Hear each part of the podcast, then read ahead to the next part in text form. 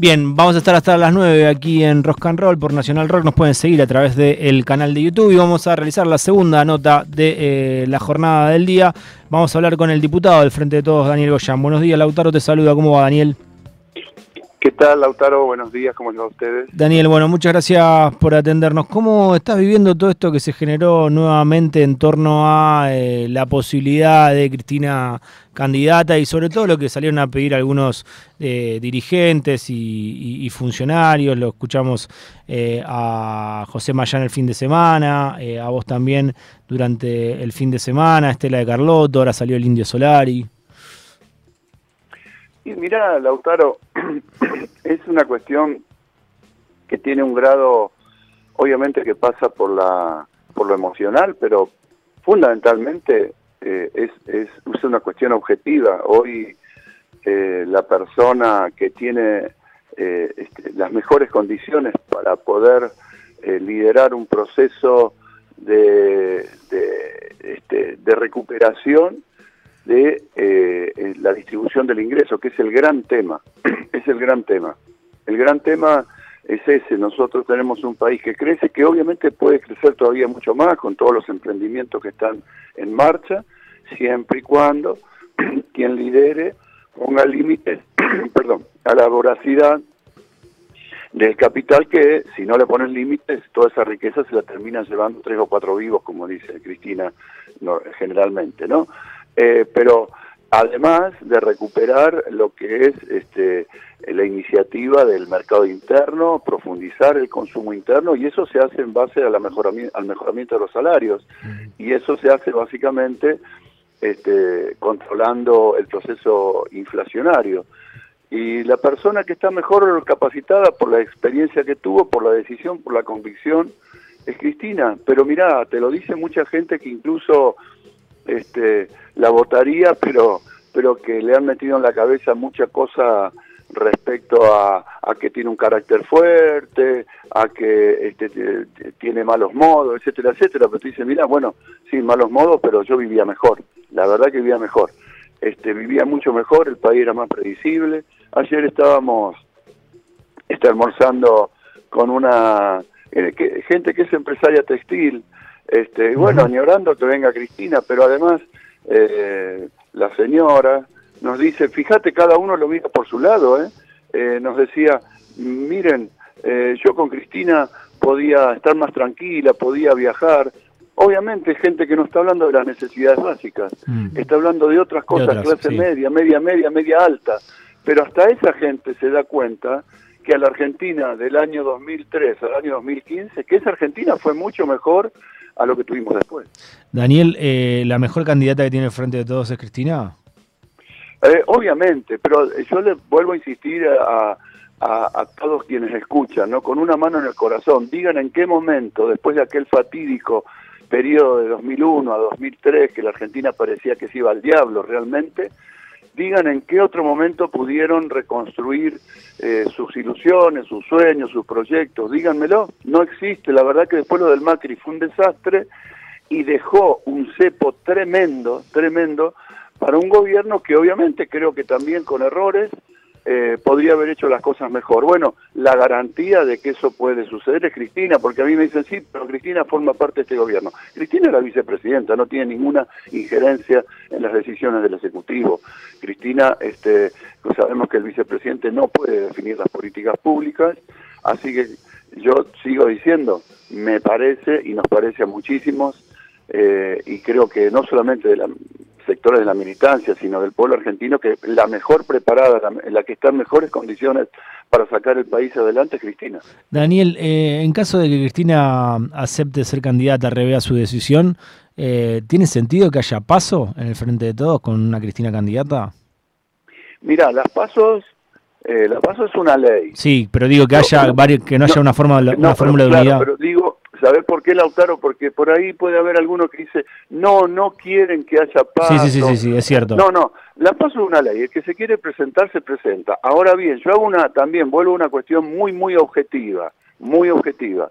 Quien quiera presentarse, que se presente. Ahora, si va Cristina para ir a perder por goleada, yo no sé a, este, a quién le conviene, políticamente hablando, comerse una tremenda goleada es lo que sucedería, pero digo, y con todo respeto hacia todos los candidatos, pero es la realidad. Hoy si vamos y lo, si vamos y vemos cualquier encuesta de cualquier tipo eh, y, hecha por cualquiera, Cristina gana este, holgadamente un interno. Entonces por ahí me parece que los más racionales desde el vamos fortalecer al candidato que ya sabemos, la candidata que ya sabemos que va a ganar, si se da eso obviamente, que es lo que todos deseamos, y encolumnar, encolumnarnos ya este, eh, y ponernos ya en tarea de ir a cada caso, a cada casa de cada argentina y de cada argentino a militar a Cristina, que además es, es, es otro valor agregado. El entusiasmo que la enorme militancia que tiene este movimiento le ponga la campaña. Y con Cristina yo te puedo asegurar que el entusiasmo es el máximo. Mm. Em, Daniel, em, bueno, el otro día el gobernador dijo que sería natural ir por la reelección, pero no se lanza todavía porque es parte de una estrategia colectiva del frente de todos. Em, ahí también te, te, parece, te, daría un poco de ruido que alguien vaya a competir del frente de todos contra, contra Axel? ¿Y qué se le podría decir en una campaña donde uno debe diferenciar propuestas, ¿no es cierto? ¿Qué se le podría decir al mejor gobernador que ha tenido la provincia de Buenos Aires en 40 años de democracia y con todas las cosas que nos sucedieron en contra? Mm. Eh, realmente eh, no imagino a nadie pudiendo decir esto se pudo haber hecho mejor porque en realidad no es así. Ha hecho una, está haciendo una gobernación enorme, no lo digo por Chupamella, realmente, ¿eh? está haciendo una gobernación enorme eh, y, está sacando a la provincia de Buenos Aires hacia adelante. Miren, cuando se lanzó la esa consigna del 6 por 6, ¿no? Seis años en donde fuimos, tuvimos serios problemas. Primero por María Eugenia Vidal, que fue tremendo el problema en el marco de, un gobierno macrista, liberal, un desastre para la provincia, realmente un desastre.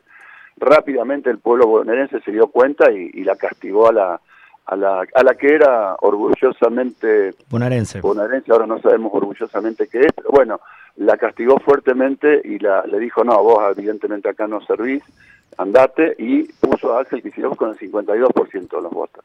Entonces, eso, eh, este, eh, después vino la pandemia y tuvimos que resistir esos dos años, pero necesitamos de esos seis años, que tuvimos todos estos problemas, seis años más, de los cuales dos ya se están cumpliendo, en donde la provincia, aún incluso en pandemia, empezó un proceso virtuoso de crecimiento, obra pública, mejora de sus instituciones, mejora de la, de la salud, pero tremenda la mejora de la salud. Fíjate, cuando se fue viral el presupuesto, el porcentaje de presupuesto de salud en la provincia de Buenos Aires apenas superaba el 5%, ya estamos en el 7,9%.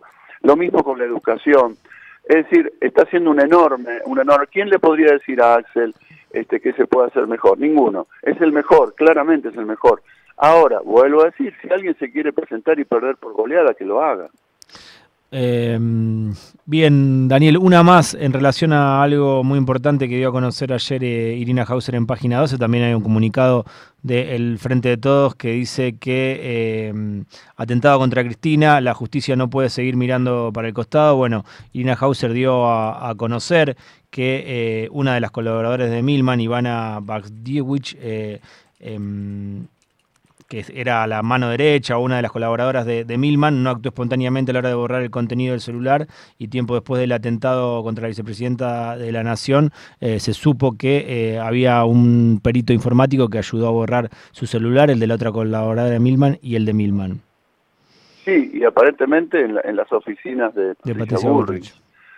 Eh, digo, esto muestra una vez más la impunidad de la mafia, ¿no? Con que, con que cree que se mueve la mafia, digo, con que se mueve la mafia y cree que se va a mover este, eternamente. Eh, es esa, es la impunidad, ir, te borro, va, el, evidentemente alguien que necesita ir y a que a un técnico y que le borre, aparentemente siempre este, ha acudido alguien que lo hace concienzudamente, que sabe que es un experto y está marcando que, que tiene la cola sucia, muy sucia, muy sucia, pero bueno, son mafiosos. Hay, si, uno no lo ve por ese lado, que tienen un comportamiento mafioso, en donde han logrado que parte vital del Poder Judicial, incluida la Corte Suprema de Justicia de la Nación, forme parte de esa, de esa estructura mafiosa, es difícil comprender estas cosas. Es eso lo que tenemos en la Argentina y es eso uno de los, de los desafíos enormes también más allá de lo económico, que necesita un, gobierno y por eso necesitamos a Cristina para realmente, realmente empezar a, devolver credibilidad republicana de división de poderes, de basta de una justicia que se mete en el poder legislativo y una justicia que decide mafiosamente y una justicia que ampara el, intento de asesinato de la vicepresidenta y dos veces presidenta de la Nación. Daniel, te había dicho la última y se me vino a la mente la situación que atravesamos en relación al dengue. ¿En, qué, en qué estado estamos actualmente? Y al dengue lo tenemos que tomar como una cuestión este, que, mira, yo siempre cuento cuando yo estudiaba medicina hace muchos años, eh, eh, apenas si se veía el dengue, porque era una, era una enfermedad de otros países, se la estudiaba como una cosa que acá en la Argentina no íbamos a ver, supuestamente, no iba a haber casos. Claro, porque el mosquito no estaba, era de las zonas tropicales, el, clima fue cambiando y hoy tenemos el vector que lo transmite hasta, hasta Chubut y más allá también. Eh, con lo cual la enfermedad vino para quedarse, este, esto lo tenemos que saber, entonces tenemos dos herramientas una histórica, que es remover los criaderos, que por suerte este mosquito, ya lo sabemos, eh, eh, se, cría en criaderos generalmente que, de cosas que hace el hombre, ¿no? Eh, cacharros, este, receptáculos que juntan agua, producidos por el hombre, no en la naturaleza, no en los charcos, no en los lagos, por lo menos todavía. ¿no? Digo todavía porque mm. después se van adaptando biológicamente muchos de estos vectores. Y este, ahora el, la segunda herramienta que vamos a tener es la vacuna, que también es promisoria. Pero tenemos que pensar que vamos a convivir con una enfermedad que va a tener picos, como se está dando hasta ahora, cada tres o cuatro años de mayor cantidad de casos, y cada pico que se va dando cada tres o cuatro años va produciendo eh, una mayor cantidad de mortalidad, porque precisamente esta enfermedad, cuando uno padeció un tipo de virus de los cuatro que tiene el dengue y después padece otro tipo de virus, eh, genera mayores posibilidades de dar formas hemorrágicas y complicadas eh, vacuna y, seguir descacharrando es, la tarea, diría un gran cantante. muchísimas gracias, Daniel. Abrazo grande y como siempre, gracias por el tiempo. No, por favor, gracias a ustedes. Tal vez. Pasó Daniel Goyán, diputado del Frente de Todos, ex ministro de Salud de la provincia de Buenos Aires.